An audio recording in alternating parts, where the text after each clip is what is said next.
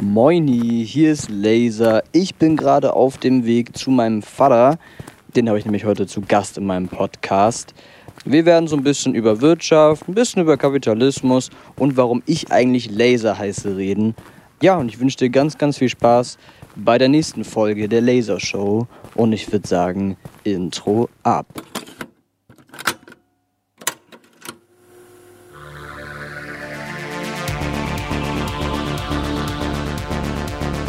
Herzlich willkommen zur Lasershow. Und jetzt viel Spaß mit Lars und seinen Gästen.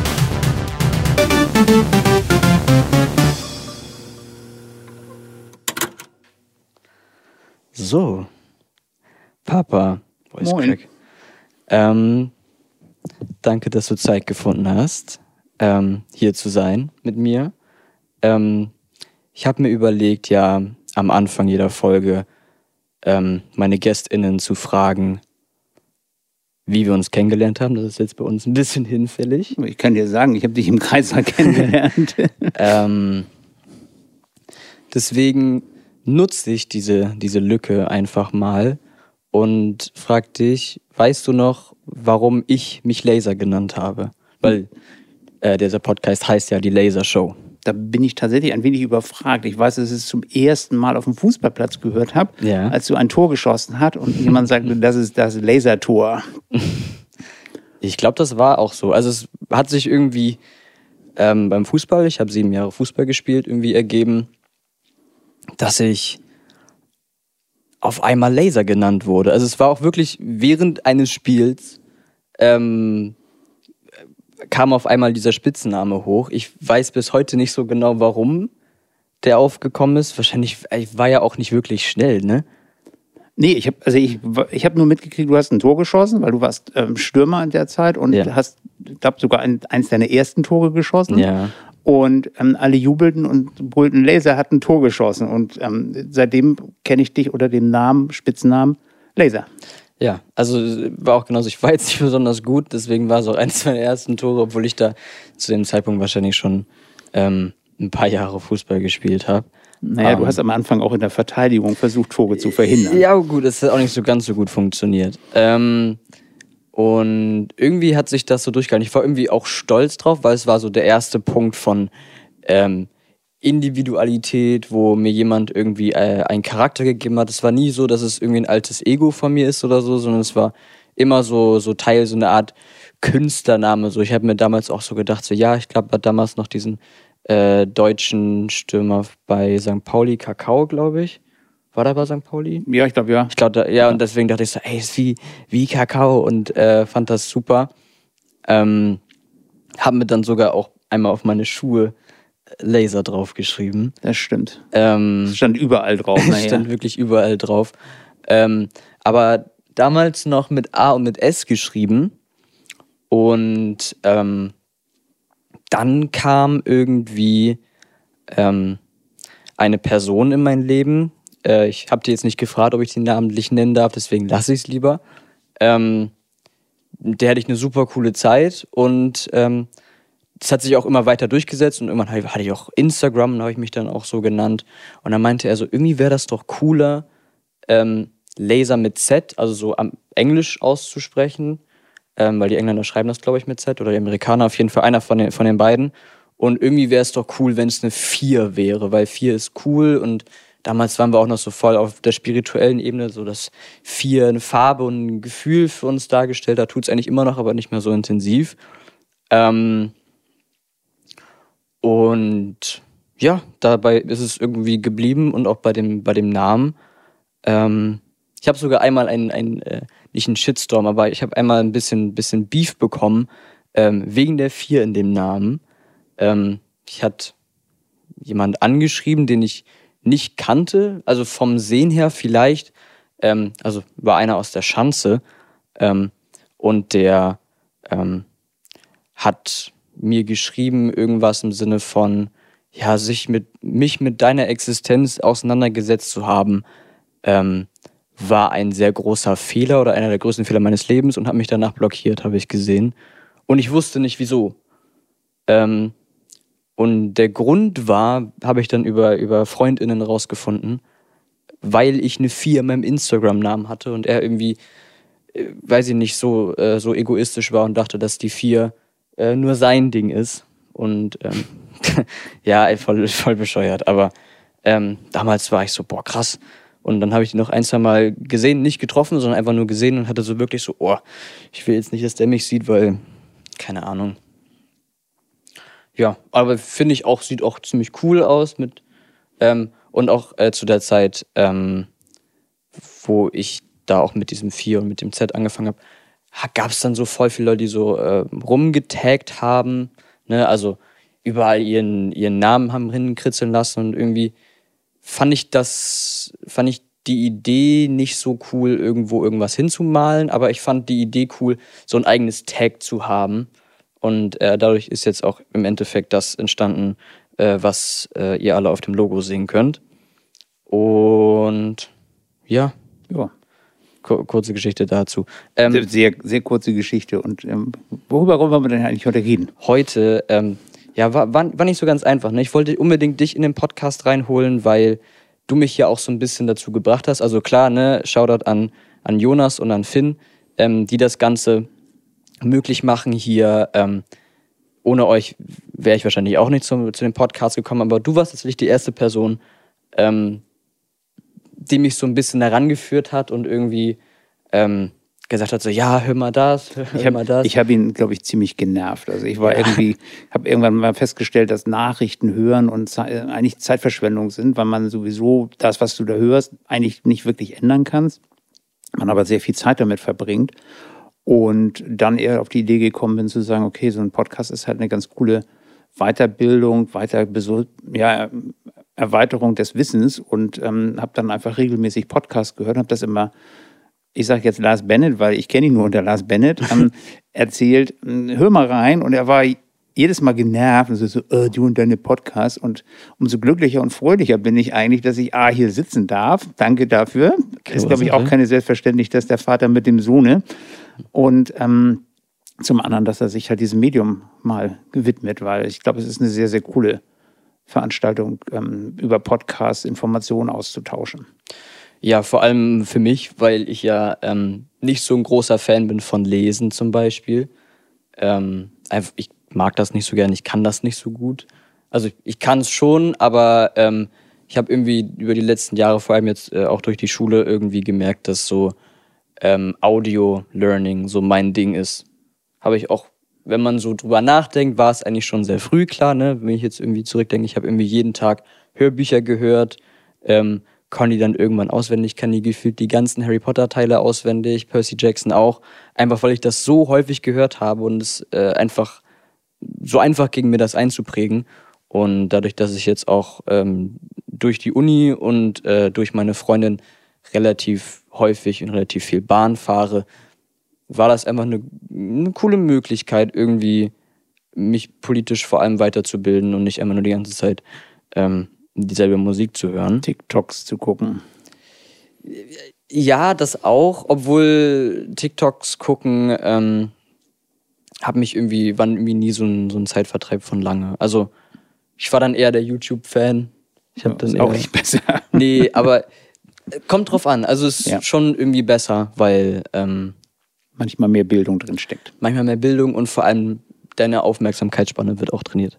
Das stimmt. Das ist bei TikTok ja eher schwierig, wenn man alle 15 Sekunden wieder was Neues sieht. Und ähm, ich leide da auch manchmal drunter. Ich gebe es zu, ich oute mich jetzt. Ich schaue mir dann auch ab und zu mal aus Langeweile TikToks an und ähm, bin dann auch relativ schnell von mir wieder genervt, dass ich da reingefallen bin in diese Falle. Vor allem, äh, das ist, das ist voll krass, dieser Kontrast. So auf der einen Seite dauern die Videos so zwischen acht und einer Minute, also acht Sekunden, einer Minute.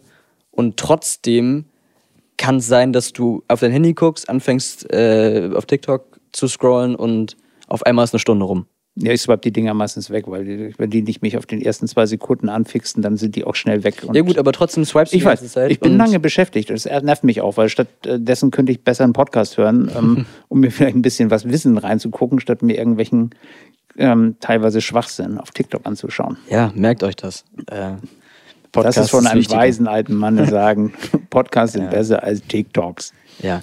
Ähm, naja, und dann, dann haben wir halt so ein bisschen überlegt und ein paar Themen gab es so zur Auswahl und ähm, ja, war jetzt, ähm, war jetzt immer nicht so ganz was Ganzes und was Halbes dabei für uns. Ähm, aber irgendwie hat so äh, als roter Faden so dieses, äh, dieses Wirtschaftsthema äh, irgendwie durchgezogen und ähm, ich habe da jetzt nicht so viel am Hut, gebe ich offen zu und äh, ich bin auch nur ein kleiner Fisch in einem riesengroßen kaputten System. Weiß ich nicht, ob ich kaputtes System sagen will, werden wir auch gleich nochmal vielleicht drüber sprechen. Ähm, aber nimmt es mir nicht übel, wenn ich nicht alles über die Marktwirtschaft und, also Marktwirtschaft in Anführungsstrichen, über Kapitalismus oder sonst was weiß. Ähm, ich weiß nicht alles und ich glaube, Papa, du auch nicht. Das stimmt. Ich habe zwar BWL studiert, ähm, wozu ich dich immer versucht habe zu ermutigen, gesagt habe, wenn man, wenn man BWL studiert, kann man irgendwie versuchen, so ziemlich alles zu machen. Aber du hast dich ja für einen anderen Studiengang entschieden. Finde ich auch eine coole Geschichte und freue mich auch, dass du den Weg jetzt gehst. Aber Wirtschaft ist halt ähm, ja das, was ja eigentlich uns alle treibt, beeinflusst, verändert oder auch ja, die Welt am Laufen hält oder die Welt am Bremsen hält, je nachdem, wie man es betrachtet. Ja, und da jetzt schon auch meine erste Frage. Würdest du sagen, dass wir im Kapitalismus leben? Oder, weil viele nennen es ja, ich sage jetzt mal, die komischen Neoliberalen nennen es eine soziale Marktwirtschaft. Ist es eine soziale Marktwirtschaft oder ist es ein Kapitalismus? Oder wo, wo ist da die Grenze für dich? Weil auch, das definiert ja, glaube ich, auch jeder für sich so ein bisschen selber, oder? Naja, das ist ja so, ähm, eher ein theoretischer Ansatz. Ne? Also da sagt die Differenzierung zwischen Kommunismus, Sozialismus, Marktwirtschaft, freie Marktwirtschaft. Und äh, wenn man sich ein bisschen länger mit dem Thema beschäftigt hat, dann gibt es da auch einige Theoretiker, die da sehr viele dicke, fette Bücher drüber geschrieben haben. Ähm, ich glaube, wenn man es mal gucken will und sagt, was ist jetzt der Unterschied zwischen Marktwirtschaft und sozialer Marktwirtschaft, lass uns mal ein Jahr zurückgehen oder zwei Jahre zurückgehen, als es in Corona-Zeiten in Deutschland Lockdowns und auch in verschiedenen anderen Ländern dieser Welt Lockdowns gab. Es ist so, dass zumindest in Deutschland die Leute, wenn sie in Arbeit waren, ja nicht arbeiten durften und sie dennoch Geld bekommen haben. Das Geld haben sie im Wesentlichen nicht von den Unternehmen bekommen, sondern vom Staat. In anderen Ländern haben die Leute einfach ihren Job verloren. Ich finde schon, dass das den Anspruch hat, sozial genannt zu werden. Aber ist es ist der Staat Teil des ökonomischen sozialen Systems oder ist der Staat was eigenes?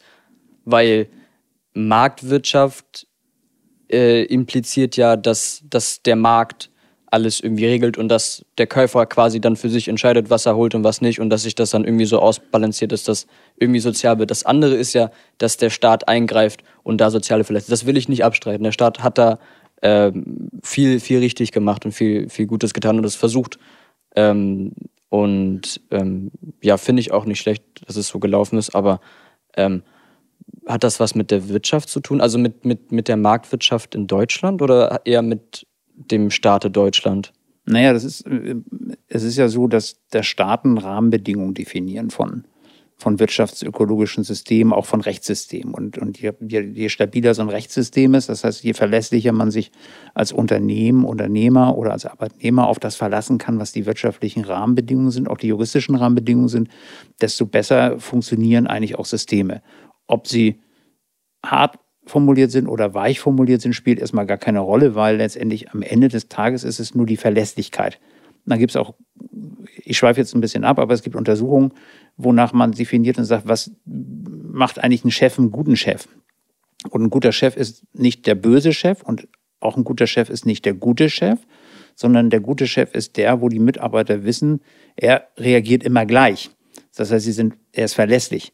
Und ein System im Staat ist immer gut oder vernünftig, wenn es für die Leute, die an diesem Staat teilnehmen oder an diesem Wirtschaftssystem teilnehmen, in verlässlichen Rahmenbedingungen laufen. Das heißt, man ändert nicht ständig die Spielregeln. Und dann ähm, kann man sagen, wie auch immer so ein Wirtschaftssystem sich nennt, ist es erstmal schon mal funktionierend. So, Frage soziale Marktwirtschaft, Marktwirtschaft, das ist ja erstmal kein Widerspruch. Die Fragestellung ist ja die, greift der Staat sozial unterstützend ein, weil Unternehmen kommen ja nicht von alleine auf die Idee, zum Beispiel eine Arbeitslosenversicherung für ihre Mitarbeiter abzuschließen. Nein. Also das ist, das ist glaube ich, auch ein, ein großer Punkt. Ähm, Habe ich letztens äh, gelesen, dass ähm, ein paar Dinge müssen ähm, verstaatlicht bleiben, Sonst würde dieser, dieses System, wie immer wir es auch nennen, die Menschen komplett auffressen. Das ist, glaube ich, die Punkte, ich glaube, das eine war, ähm, wo die Menschen erpressbar sind. Also vor allem so Sachen wie, ähm, was war das? Äh, wie Gesundheit zum Beispiel. Also das Gesundheitssystem in Deutschland ist ja auch nicht privat, sondern es ist Ja, das staatlich. ist nicht ganz richtig. Es ist in der Tat privat wirtschaftlich organisiert. Das heißt, die Krankenhäuser und die Ärzte und alle diese sind ja privat. Was der Staat geregelt hat, ist die, ähm, die gesetzliche Krankenversicherung, in dem der Arbeitgeber und der Arbeitnehmer paritätisch mehr oder weniger paritätisch einzahlen und dafür Sorge tragen, dass wenn ein Mitarbeiter oder ein Familienangehöriger eines Mitarbeiters krank wird, der eben nicht nicht zum Arzt gehen kann, sondern dass der Herr zum Arzt gehen kann. Aber die Beteiligten in diesem ganzen Prozess sind natürlich auch ganz klar wirtschaftlich orientiert. Das heißt, der Arzt betreibt seine Praxis und will damit Geld verdienen. Die Krankenkasse verdient damit Geld, dass sie die Leute versichert und die Pharmaindustrie und die Medizinprodukteindustrie verdient damit Geld, Produkte herzustellen für die Krankenversorgung. Das ist halt in anderen Ländern anders. Da kriegst du halt einfach vom Staat nicht die Zwang, sich zu versichern, sondern du kannst dich versichern. Und wenn du es nicht machst, dann hast du halt ein Problem, wenn du krank bist. Ja, das ist halt immer die Frage, wer stellt die Rahmenbedingungen, ne? Das Und ist der das Teil ist- der sozialen Marktwirtschaft. Genau, aber das ist jetzt halt genau der Teil, wo der Staat halt was macht. Ja, aber er regelt es nur und verlangt es von dir. Das heißt, er ist jetzt nicht Teil des Wirtschaftssystems, äh, Gesundheitswesen, sondern er definiert die Rahmenbedingungen des Gesundheitswesens, wie auch er definiert, was darf zum Beispiel ein Medikament kosten und was darf Ja. ein Apotheker verdienen.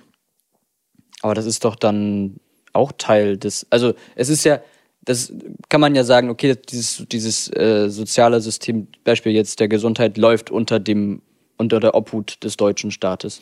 Na, man kann, man, ich glaube, man kann einfach an anderen Stellen genauer schauen und sagen, wo ist eigentlich eine, eine, eine Verstaatlichung, hast du gesagt, oder eine staatliche Wirtschaftspolitik angesagt. Also äh, zum Beispiel war es ja jahrelang in Deutschland so, dass ähm, zum Beispiel kritische Infrastruktur, ob das jetzt die Bahn ist oder die Telefonanlagen und ähnliche Sachen von staatlichen Unternehmen betrieben worden sind. Und Oder auch irgendwann zum Beispiel Lufthansa, ne? Lufthansa war, glaube ich, auch staatlich, das weiß ich tatsächlich nicht so ganz genau, aber ja, solche kritische Positionen sind es so. Und dann waren ja auch dort Staatsbedienstete äh, angestellt. Das heißt, die meisten von diesen waren halt auch Beamte, ähm, so wie jetzt auch zum Beispiel der Staat die Lehrer bezahlt. So, das ist ja, man kann zwar privat in eine Privatschule gehen, aber das Gros sind halt staatlich organisiert. Und Ja, das- die das Polizei, die Feuerwehren und ähnliche Sachen sind staatlich organisiert und auch teilweise werden sie vom Staat bezahlt, weil sie Angestellte des Staates sind.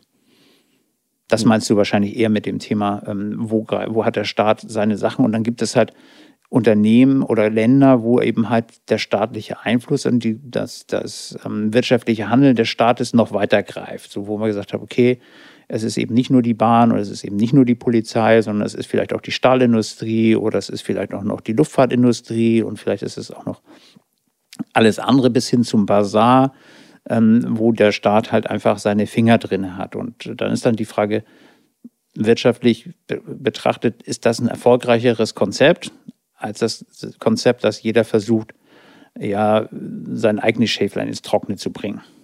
Aber woran liegt das? Also, eigentlich müsste ja die, die, die Wirtschaft so funktionieren, dass jeder ähm, versuchen kann, was auf die Beine zu stellen und mit seinem versuchten Erfolg so viel Geld zu verdienen, wie er Bock hat. Das ist doch. Das ist ja das, was du Definition. als Kapitalismus Genau. bezeichnen würdest, wo jeder Und das, das haben wir in manchen Ländern nicht. Aber das haben wir ja in Deutschland in den meisten Branchen. Naja, du hast halt immer, und also die Frage ist, wo kommt die Motivation der Leute her, ähm, etwas mehr zu tun als unbedingt notwendig? So, und wenn du ähm, sagst, ich habe grundsätzlich immer die Motivation zu sagen, ich mache nur das, das Nötigste, dann bist du in jedem System irgendwie nicht unbedingt, wirst du nicht großartig erfolgreich sein. Im sozialistischen System wirst du wahrscheinlich nicht enttarnt werden, weil die meisten ja keinen Vorteil davon haben, mehr zu tun. Also tun sie alle nur das maximal Notwendigste. Während du, wenn du jetzt in so ein kapitalistisches System reinkommst, die Leute halt, manche Menschen einen Vorteil davon haben, wenn sie mehr sind. Ist bewusst auch gesagt, manche Menschen, weil das der Vorteil des Kapitalismus ist halt nicht für alle da. Aber in der blanken Theorie, jetzt sind wir wieder in der Theorie, hat natürlich jeder auch die Chance, was aus sich zu machen. Auch das bitte als Theorie bezeichnet. Ja, weil es ist, glaube ich, ganz wichtig, dass man, dass man unterscheidet zwischen der Theorie des Kapitalismus und des realen Kapitalismus. Genauso unterscheidet man ja auch unter der Theorie des Kommunismus und der Praxis, der bisher nicht so ganz erfolgreichen Praxis des Kommunismus, ähm, weil einfach das pure System ist viel, ist viel zu nackt. Da spielen ja viel, viel mehr äh, Komponente mit rein, wie zum Beispiel Eingriff vom Staat oder ähm, allgemein politische Entscheidungen und auch Entscheidungen vom Volk. Also bestes Beispiel dafür ähm, ist ja die Versteuerung der Reichen. Das hat sich ja, ich, ich sag jetzt mal, ich bin jetzt, ne, ich kann mich dafür hassen oder nicht, ich sag's mal so, wie es ist. Ich glaube, die Mittelschicht hat sich da so ein bisschen was verbaut. Naja, sag mal so, jetzt, also ich, ich springe jetzt mal einen Schritt zurück. Wir waren ja mal, wir beide waren ja mal zusammen in Singapur. Yes. Und ähm, das ist ja ein Stadtstaat und das ist einfach ein echt florierendes System. Ja.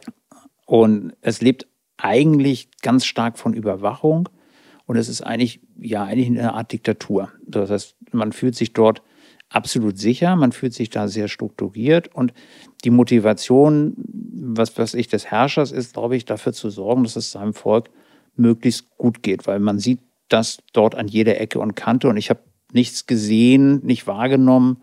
Wir sind viel mit der Bahn und mit Bussen durch die Gegend gefahren, wo Leute irgendwie arm waren oder irgendwie verarmt waren. Wenn du in andere Länder fährst, ähm, waren wir auch schon unterwegs, da sieht man das eben halt auch schon sehr, sehr viel Unterschiede sterben. Also das, jetzt kann man sagen, okay, eine Diktatur kann schlecht fürs Menschen sein, nehmen wir Nordkorea. Ja.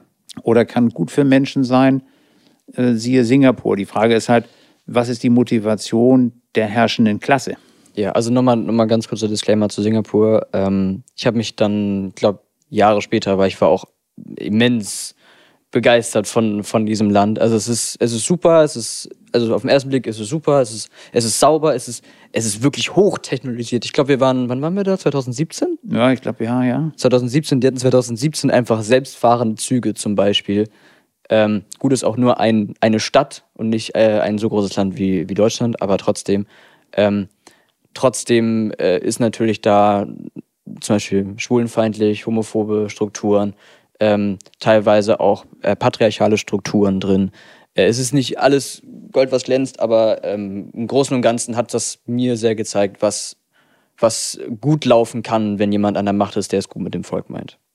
Ja, und also Wirtschaftssysteme, ne, und das ist halt auch ein kapitalistisches Wirtschaftssystem dort, aber die Rahmenbedingungen sind halt andere.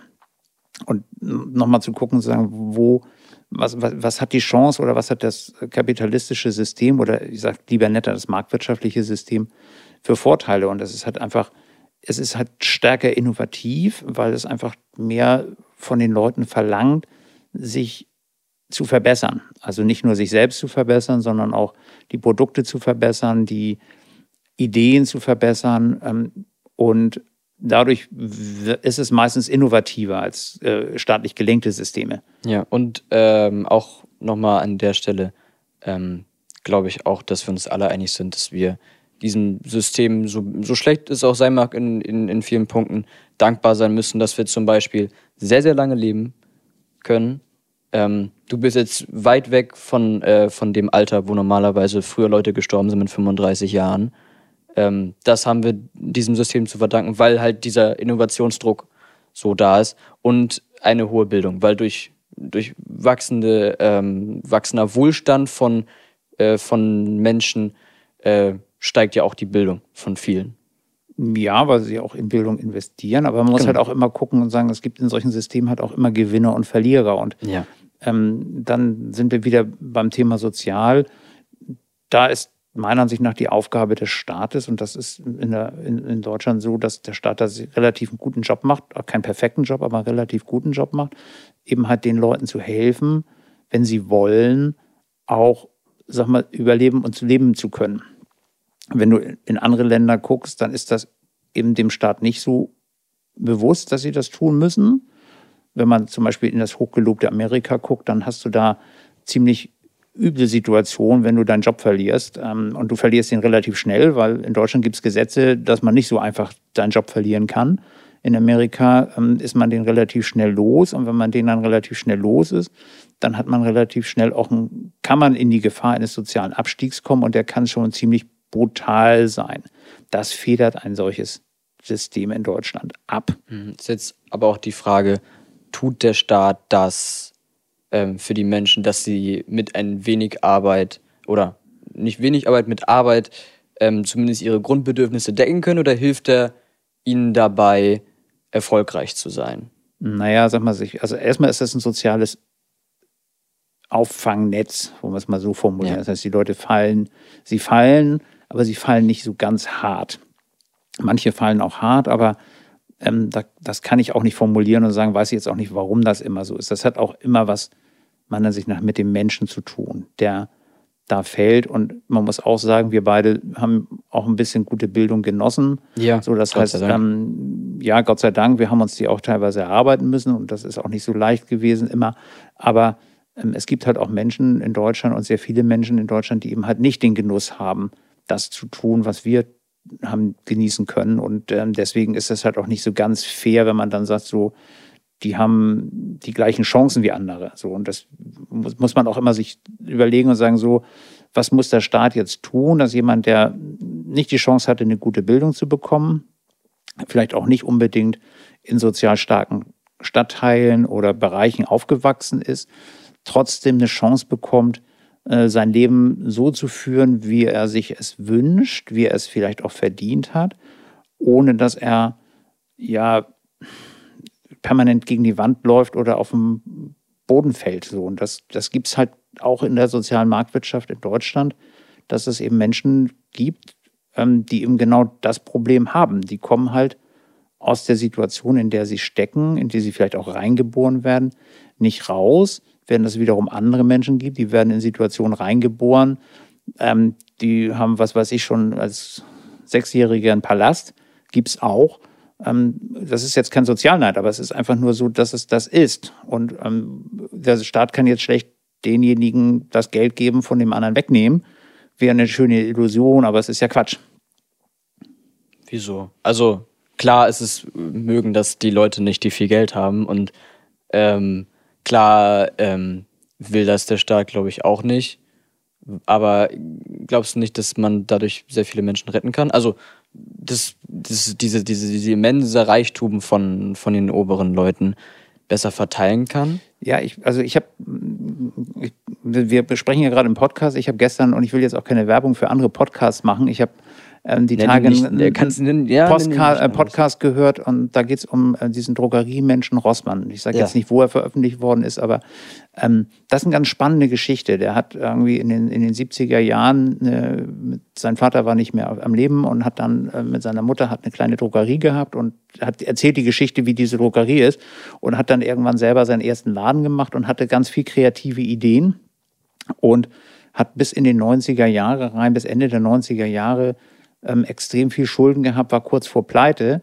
Ähm, mittlerweile äh, liegt er auf der Liste der ähm, 100 reichsten Menschen, ähm, ist er mit vertreten. So und der Typ ist total sympathisch und wenn ich dem jetzt sagen würde, ich nehme dir dein ganzes Geld wieder weg, dann wäre das irgendwie ein bisschen ungerecht. Die Frage ist halt, ob seine Söhne, die jetzt sag mal das Unternehmen ja, übernommen haben, es verdient haben, äh, das zu Unternehmen zu führen. Und ähm, ich glaube, da gibt es auch Beispiele in Deutschland, wo oder in, in, der Welt, wo die Kinder dann ein Unternehmen von ihren Eltern übernommen haben und das gnadenlos an die Wand gefahren haben, weil sie einfach zu ich sage jetzt nicht zu blöd waren, doch ich sage es jetzt einfach zu blöd waren, denn das richtig zu machen. Und ja. ähm, man ist ja nicht als Kind automatisch genauso gut wie der Vater oder wie die Mutter es war. Und ähm, wie wir beide ja auch wissen, ich habe BWL studiert und du willst das nicht. Nee, ich will das absolut nicht.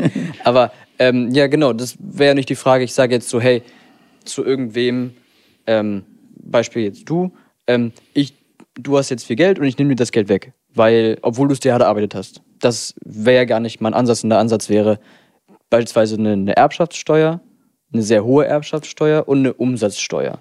Eine Umsatzsteuer gibt es ja schon. Also aber die ist nicht hoch genug. Doch, die ist viel zu hoch. Weil, Findest du? Ja, Aber gehen wir mal auf die Erbschaftssteuer. Die Fragestellung ist ja immer die, was erbt man? Also es gibt ja so eine Liste, da, da wird der, ähm, sag mal hier, der Eigentümer von Amazon, der ist ja mehrfacher Milliardär, einer der reichsten Männer äh, der Welt. Ja. Faktisch ist es aber eigentlich gar nicht. Ihm gehört ein großer Anteil von Amazon und diese Firma hat einen gewissen Wert. Er ist erst dann so reich, wenn er diese Firma verkauft hat. Und er hat sie ja nicht verkauft. So, jetzt gehören ihm diese Teile.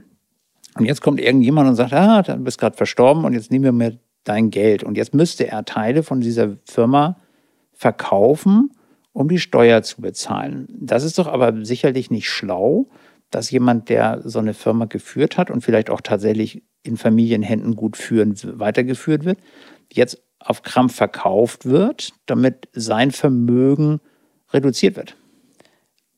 Ja, aber das ist gut, das ist ein extremes Beispiel mit, mit Jeff Bezos, weil Jeff Bezos einfach immens zu viel Geld hat und ich glaube, so ein paar Verkäufe würde den nicht, nicht schaden. Er verkauft ja auch immer mal ein paar Teile Ja, davon. gut, aber ja, sonst aber, würde er nicht aber als Beispiel, können. oder nimm, nimm ähm, Bill Gates oder so. Die Leute haben echt viel Geld, aber die geben auch ähm, viel aus für, für Ja. gute Sachen. Aber das ist ja auch keine Verpflichtung. Aber nimm noch was anderes. Deine Eltern bauen sich ein Haus, entwickeln es, es ist, äh, gehört denen irgendwann und die Eltern versterben. Jetzt erben die Kinder dieses Haus. Jetzt ist vielleicht auch nur ein Kind da. Ähm, jetzt müsste dieses Kind dieses Haus verkaufen, damit es die Erbschaftssteuer bezahlen kann. Das ist doch irgendwie ein komisches Gefühl, weil eigentlich ist dieses Haus ja von der Familie erarbeitet worden, käuflich erworben worden. Das ist ja wie, als wenn ich jetzt ein Auto kaufe, das vor der Tür steht, das erbst du und dann musst du das verkaufen, damit du Erbschaftssteuer zahlen kannst. Fühlt sich irgendwie nicht so ganz gerecht an. Ich Ja, weiß, was du meinst und ich finde es es auch nicht gerecht, dass die Leute einfach fünf Häuser bekommen. Und ich weiß auch, dass bei der Erbschaftssteuer da auch Grundfreibeträge sind. Darüber müsste man sich mal unterhalten, wie hoch die sein müssen. Und ob man sich dann sagt, okay, Vermö- Vermögen, das in Firmen oder in welchen anderen Sachen gebunden ist, wird davon ausgenommen. Aber da bin ich auch kein Steuerpolitiker. Aber ich verstehe den Ansatz. Aber ich muss auch immer sagen, das ist einfach, schwarz-weiß ist einfach zu einfach. Natürlich, aber es ist ja auch so, es ist, geht immer um die Frage Chancengleichheit. Also Chancengleichheit im aktuellen System, hast du ja gerade eben schon gesagt, gibt es nicht so wirklich. Also viele, viele Menschen haben nun mal Startschwierigkeiten. Und äh, viele, viele Menschen haben, ist halt auch leider meiner Meinung nach ein bisschen zu einfach. Es ist jetzt einfach für mich zu sagen, weil ich das Glück habe, privilegiert zu sein und in einem guten Haushalt aufgewachsen zu sein, ähm, gute Bildung zu genießen ähm, und so weiter. Aber das haben halt viele Menschen einfach nicht. Und ähm, denen jetzt zu sagen, ja, ähm, das wird sich jetzt auch nicht ändern, weil die oberen 10% oder nehmen wir mal auch die, die obere Mittelschicht, die bleibt jetzt einfach bei, bei ihrem Reichtum und macht dann so ein exponentiell äh, immer weitere, neu, über Generationen hinweg so weitere ähm, Naja, Erweiterungen von, von Bildung, von Reichtum und steigern das so, ähm, während andere ähm, das nicht können, weil sie die anfangenden Startschwierigkeiten einfach nicht ausgleichen können. Das ist doch genauso ungerecht, wenn nicht sogar ungerechter. Also es sind natürlich unterschiedliche Startdinger und die Schere geht halt auch auseinander. Aber Ja. ich, es ist ja auch nicht so, dass es alles in Stein gemeißelt ist. Also es gibt ja ganz viele Leute auch, das können wir mal mit, mit, mit, mit äh, Steve Jobs oder mit Bill Gates, das ist alles zwar 80er Jahre oder sowas Geschichte, aber die haben halt kreative Ideen gehabt. Jeff Bezos ist ja auch so einer. Äh, kreative Ideen gehabt, das brutal durchgezogen und haben daraus ein Vermögen gemacht. Das heißt, man kann ja nicht sagen, dass diese drei Herren, um die nur mal zu nennen, ähm, das alles geerbt haben. Und ähm, sicherlich ähm, gibt es auch Leute, die Vermögen erben, aber es gibt halt auch, und in Deutschland gibt es auch jede Menge davon, wenn man sich halt auch mal wieder mit dem ganzen Bereich ähm, der Start-up-Szene in den letzten Jahren, was im, im, im, im Digital-Business passiert ist, beschäftigt. Da sind ja Leute, die haben nicht viel, ähm, außer sich selber, ihren Glauben, ähm, ihre Ideen und der, die feste Überzeugung von dem, dass sie das, was sie tun, richtig tun, haben die, ich sag mal ganz neidisch gesprochen, Millionen gescheffelt in einigen Jahren. Und ähm, das ist ja auch, lässt das System halt zu. Und ich glaube, dass das auch nicht unbedingt nur mit Bildung zu tun hat, sondern es hat auch viel mit Glauben und, und ähm, Begeisterung für ein Thema zu tun. Jein. Also ja, stimme ich zu. Diese, äh, dieser Werdegang von den, von den drei, den du jetzt angesprochen hast, ist sehr faszinierend. Ähm, aber da, wieder weil wir gerade bei, äh, bei Startschwierigkeiten waren, klar, die haben sehr viel aufs Spiel gesetzt, hatten auch wahrscheinlich Glück, aber auch immens gute Ideen und wahrscheinlich auch gute Ideen zum richtigen Zeitpunkt. Äh, visionäre Ideen, müsste man ja schon fast sagen. Äh, trotzdem kommen die alle aus Bereichen, dass sie eine gute Bildung hatten, auch nicht in Armut aufgewachsen sind zum Beispiel. Ähm, ich weiß es jetzt nicht von, von Steve Jobs und Bill Gates genau, aber ich weiß es von Elon Musk ziemlich genau, dass ähm, der sehr viel aufs Spiel gesetzt hat, jetzt zum Beispiel, dass er der Dings hier PayPal verkauft hat und so, aber dass der trotzdem ein sehr gutes äh, Grundgerüst schon hatte an, an Möglichkeiten und an finanziellen Möglichkeiten, ähm, gegeben durch seinen Haushalt. Ähm, mal weg, mal weg von den, von den Menschen, die es etwas leichter haben und auch mit Glück enorm reich werden können. Wie, wie ist das denn im Allgemeinen? Also jeder kann es nicht schaffen, reich zu werden, um es jetzt nochmal zu finalisieren. Ich bin, bin sicher, dass nicht jeder es schaffen kann, reich zu werden. Aber die Frage ist halt, woran liegt es, dass nicht jeder es schafft? Das ist jetzt ich glaube, die Frage. die Frage ist, ähm, zu gucken und sagen, hat jeder die Chance, reich zu werden? Und ich glaube, dass das durchaus möglich ist, so, wenn man es will und wenn man, sag mal, die feste Überzeugung hat. Und natürlich ist es immer zurückblickend zu sagen, ja, ne, wären wir dann selber damals auf den Buchversand gekommen und hätten ihn Amazon genannt, wären wir heute Milliardäre. Das war ja die Idee. Und ich glaube, das gibt heute, heute ganz viele Ideen und das ist wieder der, der, der Vorteil von Marktwirtschaft, dass man Ideen generiert, daran glaubt und an diese Ideen nicht nur glaubt, sondern sie auch umsetzt und daraus dann auch ähm, Kapital schlagen kann oder aber auch, und wenn es nur Selbstverwirklichung ist. Also ich glaube, es ist viel wichtiger, dass du glücklich bist mit dem, was du tust, als dass du, sag mal, reich bist, sondern jemand sagte mir neulich mal, sagte, das ist wichtig halt, dass man Geld, wenn man Geld hat, ist es fein, wenn man kein Geld hat, ist es ein Problem. So und den Weg dahin ähm, kann man definieren und kann man auch über glücklich sein machen. Also das Ja. Thema zufrieden mit dem, was ich tue, weil es ist ja nicht keine Wertschätzung, ob jemand sein Leben lang Beamter irgendwo ist und in einer Behörde arbeitet. Wenn er damit glücklich ist, ist das das Beste, was ihm passieren kann. Das ist ja sein Leben. Das ist überhaupt nicht kritisch zu sehen. Oder ist jemand von, von Begeisterung her ähm, Verkäufer, dann ist, der, dann ist das sein Job und dann ist das total cool. Und wenn du nach Hause gehst und deinen Job gemacht hast und zu glücklich und zufrieden bist und von dem, was du dort gemacht hast, leben kannst, so wie du dir das wünschst, dann ist das ja fein. Nicht jeder muss drei Yachten haben und jeder muss ein Privatflugzeug haben und so. Das macht ja auch nicht immer nur glücklich. Das wäre jetzt nämlich die nächste Frage. Macht Geld glücklich? Naja, da gibt es ja so einen alten Spruch, Geld ähm, beruhigt ungemein. Und wenn man es hat, ist es ganz fein, weil dann muss man sich nicht einen Kopf machen, was man morgen essen will. Aber ich, nein, halt Glück kommt von was anderem. Und die Definition über Glück und was ist, das ist aber auch für jeden anders. Jeder hat so sein eigenes Empfinden für Glücksgefühle und die ändern sich halt auch im Leben. Also man, man wird ja nicht, hat ja nicht immer das gleiche ähm, Glücksniveau. Und äh, es ist ja auch das Ziel des Lebens, halt immer wieder neu glücklich zu werden, weil du gewöhnst dich ja auch an alles. Das stimmt. Also ähm, ich glaube auch, dass also Geld macht grundsätzlich vielleicht kurzfristig glücklich, weil man muss sich keine Gedanken ums Essen machen oder um die Bildung der Kinder oder um, dass einem kalt ist im Winter oder so. Ähm, aber ich glaube, nachhaltig ist es, sind es andere Dinge, die wirklich glücklich machen. Und ähm, ich glaube nicht, dass, dass das nur ein, ein Job macht, mit dem du viel verdienst, sondern einen Job machst, der dir Spaß macht. Also der Job, der dir Spaß macht, macht dich glücklich. Nicht der Job, der dir viel Geld bringt. Der, der, der Job, der dir Spaß macht und dir kein Geld bringt, der ist doof. Aber ein Job, mit dem du leben kannst und der dir Spaß macht, das ist total wichtig. Und damit, da holst du viel Glück und Motivation raus, als wenn du sagst, ich mache das nur fürs Geld. Das klingt jetzt ein bisschen arrogant, aber einen Job muss man machen, weil man ihn liebt, weil man dafür brennt, weil man Bock drauf hat, egal was es ist. Und das ist auch überhaupt gar nicht, steht niemandem zu, das irgendwie einzuordnen, zu sagen, das ist ein guter Job oder das ist ein schlechter Job, sondern das ist der Job, den man macht, ist der Job, den man eigentlich gerne machen sollte. Ja, also was mich auch immer sehr viele Leute dann gesagt haben, als ich irgendwie, als die mich gefragt haben, ey, was willst du später machen? Und ich meinte so, ey, irgendwie was, ähm, am Anfang war es irgendwas mit Marketing, dann habe ich mich ein bisschen mehr damit befasst und war so, gut, ich habe es auch ein bisschen versucht, ähm, mich da irgendwie in ein duales Studium reinzupacken, aber ich war dann irgendwann so, irgendwie ist das nicht so den Weg, den ich gehen möchte. Ähm, auch aus ethischen Gründen vielleicht nicht. Ähm, habe ich dann gesagt, ich möchte gerne ein bisschen was Sozialeres machen. Jetzt studiere ich äh, Psychologie und arbeite nebenbei noch äh, als, ich sage jetzt mal, Hobby-Sozialpädagoge. Ähm, da haben die mich alle mal angeguckt und meinten so, aber verdienst du da überhaupt gut? Und ich war so, das ist mir egal. Ähm, einfach, also klar ist es gut, wenn man, wenn man, wenn man glücklich ist und mit dem, was einen glücklich macht, gut Geld verdient.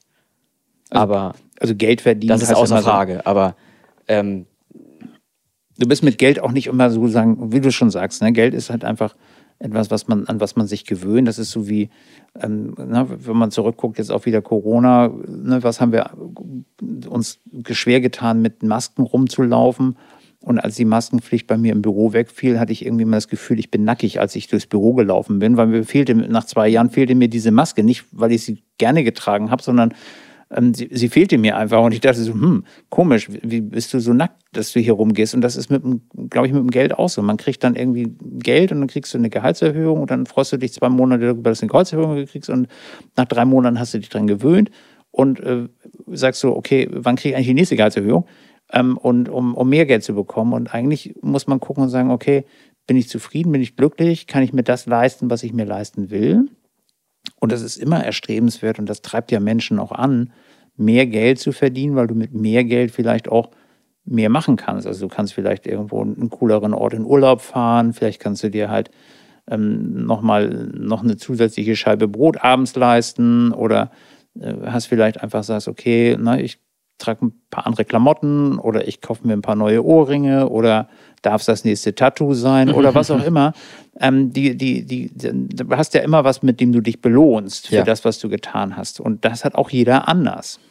Das ist das mit, mit, mit, mit, der, ähm, mit der Gewöhnung ist das ganz krass, ne? Also äh, diese, diese momentane Diskussion über, über Verzicht, ne?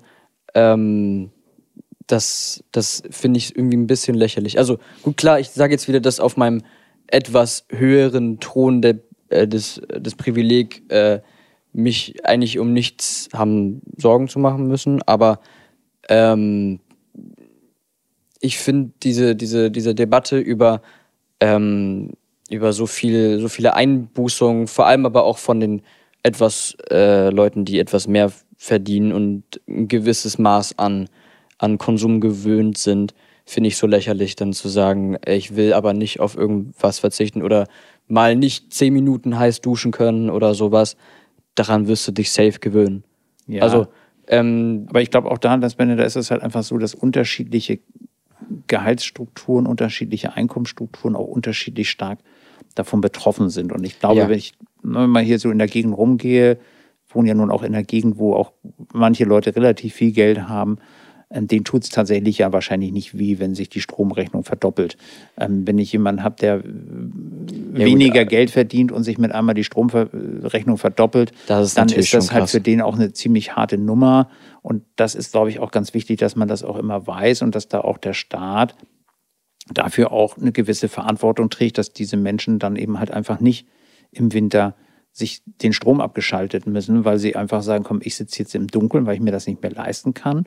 Und drei Straßen weiter hat jemand seinen großen Baum mit einem ähm, Halogenscheinwerfer angestrahlt, weil er es irgendwie schick findet. Und das ist irgendwo, da finde ich sozial, muss man aufpassen, dass das nicht ausartet, weil das bringt eine ganz starke Neiddebatte auf den Tisch. Definitiv. Und das bringt auch soziale Unruhen. Und dafür muss der Staat auch Sorge tragen, dass eben halt alle ähm, so abgepuffert werden. Das versuchen sie ja auch gerade. Ich sage bewusst versuchen, weil das ist ja auch keine Blaupause, es gab es noch nie. Das heißt, man kann jetzt eigentlich im Prinzip als Politiker, glaube ich, in dieser Situation nur scheitern, weil egal was du tust, am Ende wird irgendjemand sagen, ich wusste es aber besser. Ja, nochmal kurzer Disclaimer, es war jetzt nicht so, dass ich irgendwie gesagt habe, so die, die unteren 10% sollen rumheulen, sollen nicht rumheulen, das wird schon. Ähm, es war jetzt eher, weil ich halt auch ähm, mit Leuten zu tun habe, denen es saugut geht und dann irgendwie. Die heulen rum, ja, ja. Die heulen rum, darum, darum ja, Ich, ich habe das auch schon so den, richtig verstanden. Ich wollte dich ja, da jetzt auch nicht vors nee, schieben. Alles gut, ich wollte es nur als, als Disclaimer machen. Ich möchte mal noch mal ganz kurz äh, zurückführen, äh, wieder ein bisschen weg von dem, was du da startest und was du da nicht, zu ähm, was, was der Kapitalismus eigentlich ist oder beziehungsweise ob er so weiter funktionieren kann, wie er funktioniert. Also gibt's, also es gibt da äh, sehr viele Bücher, die besagen, dass der Kapitalismus dazu verdammt ist zu scheitern. Sei es jetzt von Marx oder äh, von, von wem auch immer, ähm, dass es nicht ewig so weitergehen kann. Naja, also Marx ist ja nun auch schon ein bisschen länger tot. Das Ähm, stimmt. Und ich glaube, sag mal so, die haben sicherlich auch Theorien. Und ich meine, wenn man jetzt guckt und sagt, vielleicht steht ja auch noch irgendwas in der Bibel drin, das ist auch schon ein bisschen länger, das Buch. Und vielleicht findet auch irgendjemand was, wo auch immer was steht, was nicht funktioniert. Problematisch ist das Thema, glaube ich, ähm, dass Wirtschaftssysteme wie unser System hat, auf Wachstum getrimmt sind. Und die Fragestellung ist die, äh, schaffen wir weiterhin konstant Wachstum, weil ohne Wachstum funktionieren die Systeme nicht. Und ich glaube, da muss man sich genau fragen und sagen, auf welcher, auf welcher Basis dieses Wachstum entsteht, welche, welche Ressourcen wir dafür verbrauchen und warum. Und nochmal das Thema, was du vorhin hattest, eben sagst du, verzichten. Ähm, wenn man heute mal guckt und diskutiert darüber, dass die Leute, ähm, nehmen wir mal Autobahn fahren. So, Ja. Ich bin, äh, fahre, ich gebe Auto mich jetzt auch, ich fahre ganz gerne Auto und ich bin früher auch gerne schnell Auto gefahren. Ähm, und auch richtig schnell Auto gefahren. Und ähm, mittlerweile ist es so, dass ich auch ohne Tempolimit mich reduziere und zwar deutlich reduziere. Und was erstaunlich ist, ich werde auch kaum mehr überholt.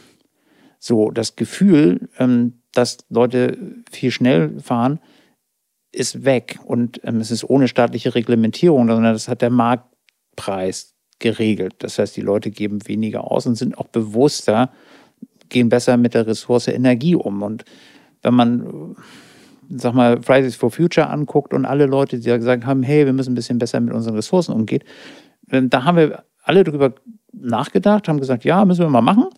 Machen wir später. So wie in der Kneipe morgen Freibier. So. Und ähm, keiner macht was. Und mit einmal ähm, drückt der Preis, mit einmal drückt der Wettbewerb, mit einmal drückt der, das Geld und mit einmal geht es. Mit einmal können die Leute langsamer Auto fahren, mit einmal können die Leute auch bei mir in der Firma, Beispiel, ähm, bei uns im, im, auf dem Flur ist immer Licht an. Immer. Weil ich gesagt habe, warum? Warum ist auf diesem Flur eigentlich immer Licht an? Es ist keine Sau auf dem Flur, aber das Licht ist an. So, du machst doch auch, wenn du aus dem Waschbecken gehst, den Wasserhahn zu. Warum machst du nicht das Licht aus? Und je mehr man darüber nachdenkt, desto wichtiger ist es doch. Und warum koche ich Wasser mit dem Wasserkocher und hab, guck nicht rein, sondern ich mache da zwei Liter rein und koche. Ich brauche aber nur 500 ml für meinen Kaffee. Also reicht es doch, wenn ich 500 da rein tue. Also denk drüber nach, Ressourcen zu schonen. Und das kann man predigen und reden, aber es tut ja keiner, wenn es nicht weh tut. Ja, also man, man- müsste die Leute schon, schon echt dazu zwingen. Aber ich glaube, es es liegt gar nicht so sehr, ähm, also diese, dieser hohe Verbrauch. Ähm, momentan verbrauchen wir irgendwie die Ressourcen von drei Erden, wenn wir so weitermachen. Ähm, dieser hohe Verbrauch, der, der liegt ja nicht nur am Autonormalverbraucher, vielleicht ein Teil, aber ich glaube, der höchste Teil liegt ja in, in der Industrie, sei es jetzt in der Pharmaindustrie oder Lebensmittelindustrie oder sowas. Und die Leute dazu zu zwingen, zurückzuschalten und vielleicht auf erneuerbare Energien zu setzen, das ist, glaube ich, sehr schwer. Alle reden immer von, von grünem Wachstum, aber ähm, ich glaube, viel sinnvoller, nachhaltiger wäre über grünes Schrumpfen zu reden, weil ich glaube, dass man, ich bin jetzt natürlich auch kein, kein Ingenieur, ne, aber ich kann jetzt auch nicht jeden Punkt beleuchten, ähm, bin nun mal erst 20. Ähm, aber ich glaube, dass, dass diese, diese Geschwindigkeit, die wir, die wir momentan fahren, ähm, nicht mal von erneuerbaren Energien aufge also abgefangen werden kann, dass wir da einfach genauso weitermachen wie jetzt. Ähm, und dass einfach die fossilen Energien, die wir jetzt gerade haben, einfach ersetzen durch, äh, durch grüne Energie. Und äh, momentan geht's ja auch nicht, bestes Beispiel ist jetzt mal, habe ich das erst krass gemerkt, wie, wie, wie hirnlos das eigentlich ist, darüber nachzudenken, weiter so zu wachsen, ähm, ist das E-Auto. Also ähm, die, die Energie, die du brauchst, um die gleiche Menge an Menschen zu bewegen, ist deutlich höher. Und deswegen kannst du ja nicht so weitermachen. Du, keine Ahnung, du kutschierst dann, keine Ahnung, fast zwei Tonnen für im Durchschnitt 1,3 Menschen oder so. Ähm, und hast trotzdem irgendwie einen kleineren Raum, weil du eine riesen Batterie hast und die ist sogar auch noch umweltschädlich. Ja, aber sag mal so, also wir, wir haben, die, die Erde hat genug Energie und zwar auch grüne Energie und mehr als ausreichend. Also es ist die Frage, wie erschließe ich diese? Weil Wind gibt es überall. Ja, Wind und Also Sonne. ich kann mir Windenergie überall hinstellen. Ich kann mir Solarenergie überall hinstellen. Ich kann zum Beispiel auch Wasserbewegungsenergie holen. Also ob das jetzt ähm, Stauseen sind oder ob das Wellenenergie ist. Also ich glaube nicht, dass wir ein Problem haben, Energie zu fördern. Fossile Energie ist ein, ist ein Scheißthema, aber erneuerbare Energie zu fördern, ist ein gutes Thema. Und davon gibt es Ja. auch genug. Wir müssen nur aufpassen, dass wir nicht Ressourcen verbrauchen, um diese Energien ähm, in Batterien oder, oder zu speichern, wo wir halt einfach Energie wieder, sag mal, Rohstoffe brauchen, die wir fördern und damit die gesamte Erde kaputt machen. Das ist ein Ansatz, wo man drüber nachdenken muss, aber äh, wenn man so ein bisschen in Physik und Chemie aufgepasst hat, dann kann man sehen, dass man zwar mit relativ viel Energie aus Wasser einen sehr hochwertigen Energieträger bauen kann, nämlich Wasserstoff. Ähm, Knallgas. Ist ein bisschen gefährlich, weil wenn man zu nah mit dem Feuer ist, dann knallt es halt. Aber es ist halt herstellbar. Und ich glaube, dass man sich oder man sollte sich mehr Gedanken darüber machen, wie man wirtschaftlich Wasserstoff erzeugen kann, den man dann wirtschaftlich auch transportieren kann und ihn dann zu nutzen. Dann hat man auch eine Möglichkeit. Und ich glaube auch nicht an die Zukunft des E-Autos. Ich glaube an die Zukunft des Wasserstoffantriebes. Und ich glaube auch, dass wir halt auch ganz viele andere Dinge mit Wasserstoff wunderbar leisten können. Und wo wir uns auch Gedanken drum machen müssen, dass es halt auch energetische Verschwendung ist, Strom zu transportieren in Kupferleitungen. Ähm, auch da ist Forschung ja mittlerweile tätig, eben diesen Möglichkeiten, Strom ohne Energieverlust ähm, durch die Gegend zu bringen.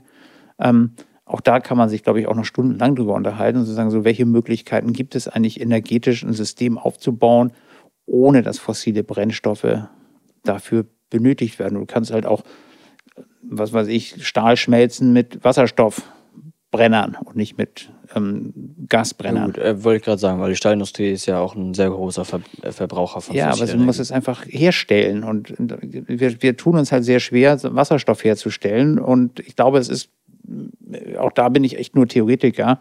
Mir hat mal irgendwann einer gesagt, ich habe hier eine Windkraftanlage, die steht irgendwo in der Nordsee. Und irgendwie schaffen die Leute das nicht, dort eine Stromleitung hinzupacken, dass ich meine Windenergie in das Stromnetz einbaue. Ja, ist- Auf welche Idee bin ich gekommen? Ich baue, ähm, ich, ich erzeuge hier Wasserstoff und fahre den Wasserstoff dann weg.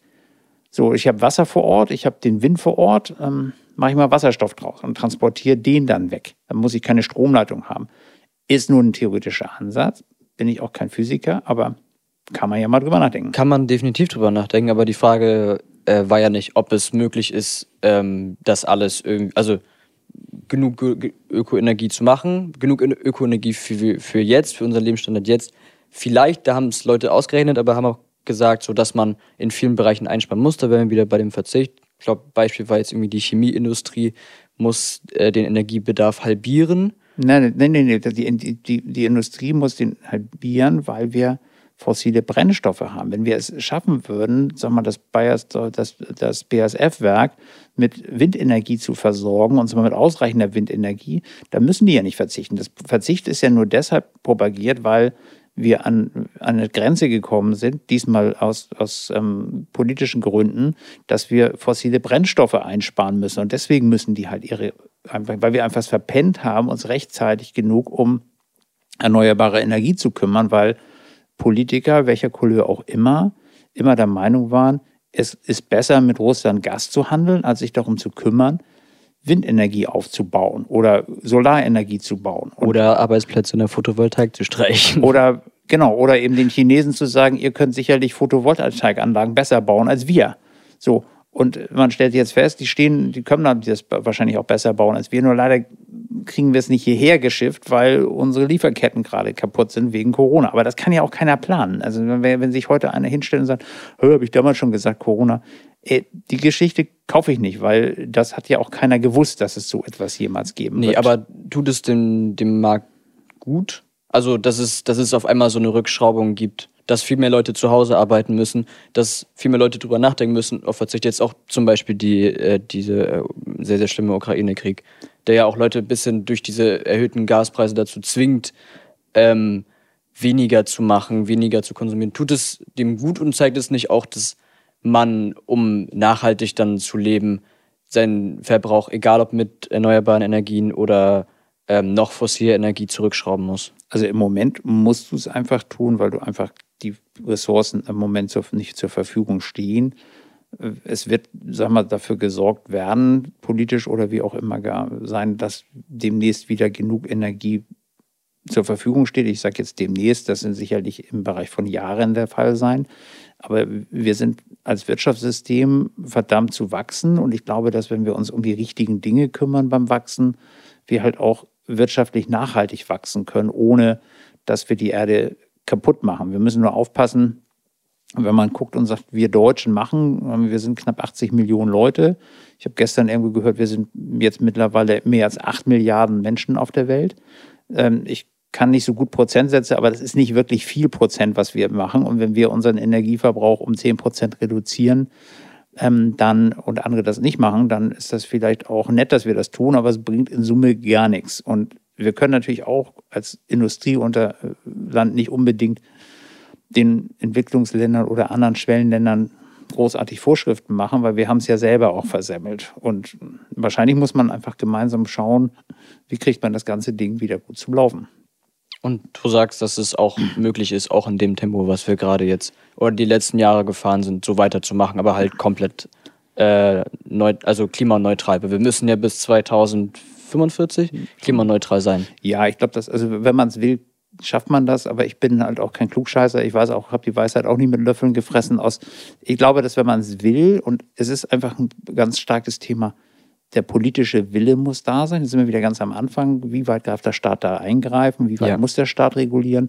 Und ich glaube, die Situation, die wir aktuell haben, ist halt einfach daher kommend auch, weil der Staat das halt auch verpennt hat. Und es gibt auch heute noch Bundesländer in Deutschland, die irgendwie Windräder nicht unbedingt bei sich aufbauen wollen ähm, und sich jetzt gerade darüber aufregen, ähm, dass die Energie knapp ist.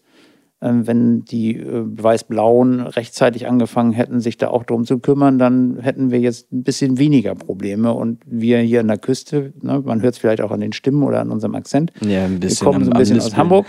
und ähm, wir haben hier relativ viel Wind und wir haben die, den Wind auch, glaube ich, an einigen Stellen relativ gut genutzt. Und das, wenn man das so betrachtet, in anderen Ländern ist das halt, oder in anderen Bundesländern, ähm, die wollen das nicht, ähm, weil es den schönen Berg verschandelt. Die Küsten sehen jetzt auch nicht besonders toll aus mit den ganzen Windrädern, aber nee. es geht. Ja, es ist okay. Finde ich zumindest. Also, okay, na, final, du sagst, dass es so, so geht. Also, also ich glaube daran, dass das geht. Ich glaube daran, dass wenn man es will, kann ja. man das machen. Ich glaube auch daran, dass wenn, wir, wenn man etwas erreichen möchte, dass man das auch erreichen kann, wenn man es wirklich will und sich da auch hinterklemmt. Dann kann man auch eine ganze Menge erreichen. Also jetzt nochmal, wir haben jetzt, wir haben jetzt viel zu wenig über, ähm, über das Soziale geredet, aber das ist okay, wir machen das in einem anderen Podcast. Ähm, ich würde sagen, ähm, technisch gesehen wäre es möglich, dass wir so weitermachen. In vielen Bereichen vielleicht nicht, wie zum Beispiel der Flugindustrie. Wir können jetzt nicht mal eben für einen Betriebsausflug ähm, nach Mailand fahren oder flie nee, fliegen zum Beispiel einfach nur so aus Jux für zwei Tage. So das Sagst du, weil du davon ausgehst, dass die Flüge, Flugzeuge in der Zukunft mit Kerosin betrieben werden? Was nee. passiert denn, wenn sie mit Wasserstoff betrieben werden? Ja, mit werden? Wasserstoff, aber so weit Und dann sind können sie nicht. fliegen. Dann haben sie ja so, so riesen Tanks. Das wird, ja, auch da wird dran gearbeitet. Also natürlich, aber das ist, das ist noch. Das, das, das ist kreativer an der Geschichte. Das ist das, natürlich, das ist eins der, der wenigen Vorteile des Kapitalismus, dass es so ein bisschen zur Innovation zwingt. Jetzt auch natürlich auch durch, durch die Klimakrise vor allem dazu zwingt, kann man jetzt auch sagen, ist äh, teilweise auch Greenwashing, dass die Lufthansa zum Beispiel auch keine Ahnung davon hat, ähm, wie nachhaltig sie eigentlich sind, wenn man mal auf die Website von denen geht. Aber das ist eine andere Geschichte. Ähm, trotzdem würde ich sagen, dass man es ähm, in geraumer Zukunft nicht schafft, äh, ohne Verzicht. Voice Crack, holy shit. Ohne Verzicht. Ja, also ich bin optimistisch, ähm, dass uns als Menschen und uns als Menschheit es gelingt, für alles Lösungen zu finden. Ähm, dafür sind wir alle zu schlau. Dafür haben wir alle eine gute Bildung. Und ähm, ich glaube, wir haben einen Weg vor uns, der ist nicht leicht, ähm, ohne Frage, aber es ist machbar. Also zumindest der, Aspekt mit, äh, mit dem Energiebedarf decken. Der ist definitiv machbar. Ich glaube, es ist so ziemlich, ja, auch das ist machbar. Und der, der soziale Aspekt, da, äh, wie gesagt, da kommt wahrscheinlich noch bald ein externer Podcast. Äh, falls euch, äh, falls das jetzt das Thema war, was euch irgendwie mehr interessiert hat, dann wartet ein bisschen ab. Da, da ist auch sehr viel äh, Gesprächsbedarf. Oder es jetzt auch wieder mit, äh, mit meinem Vater sein wird oder nicht, das äh, werde ich dann spontan gucken, wer sich da so anbietet. Ähm, Papa, möchtest du noch was Abschließendes sagen? Nee, ich freue mich, dass ich hier sein durfte. Also ich fühle das als große Ehre, dass ich der, der Zweite sein darf mit dir in dem Podcast und habe mich sehr gefreut, dass ich die Chance habe. Ähm, freut mich, dass wir so ein gutes Verhältnis haben, dass wir uns hier aufs Sofa setzen können und einfach mal so vor uns hinquatschen. Das haben wir auch früher schon oder immer wieder ohne Mikrofon gemacht. Ja. Können uns einfach über viele Dinge einfach ganz gut unterhalten. Ähm, Auch wenn wir nicht immer der gleichen Meinung sind, wir streiten nicht. Ja, das, Und das äh, ist eigentlich ganz cool. das, ist, das ist ganz gut. Okay, Papa, Dankeschön. Ich Danke mich. Bennett. Viel Spaß, ne? viel Erfolg bei den nächsten Reihen. Dankeschön. Und war eine Freude, hier sein zu dürfen. Möchtest du noch was zum, äh, zu unseren HörerInnen sagen oder so?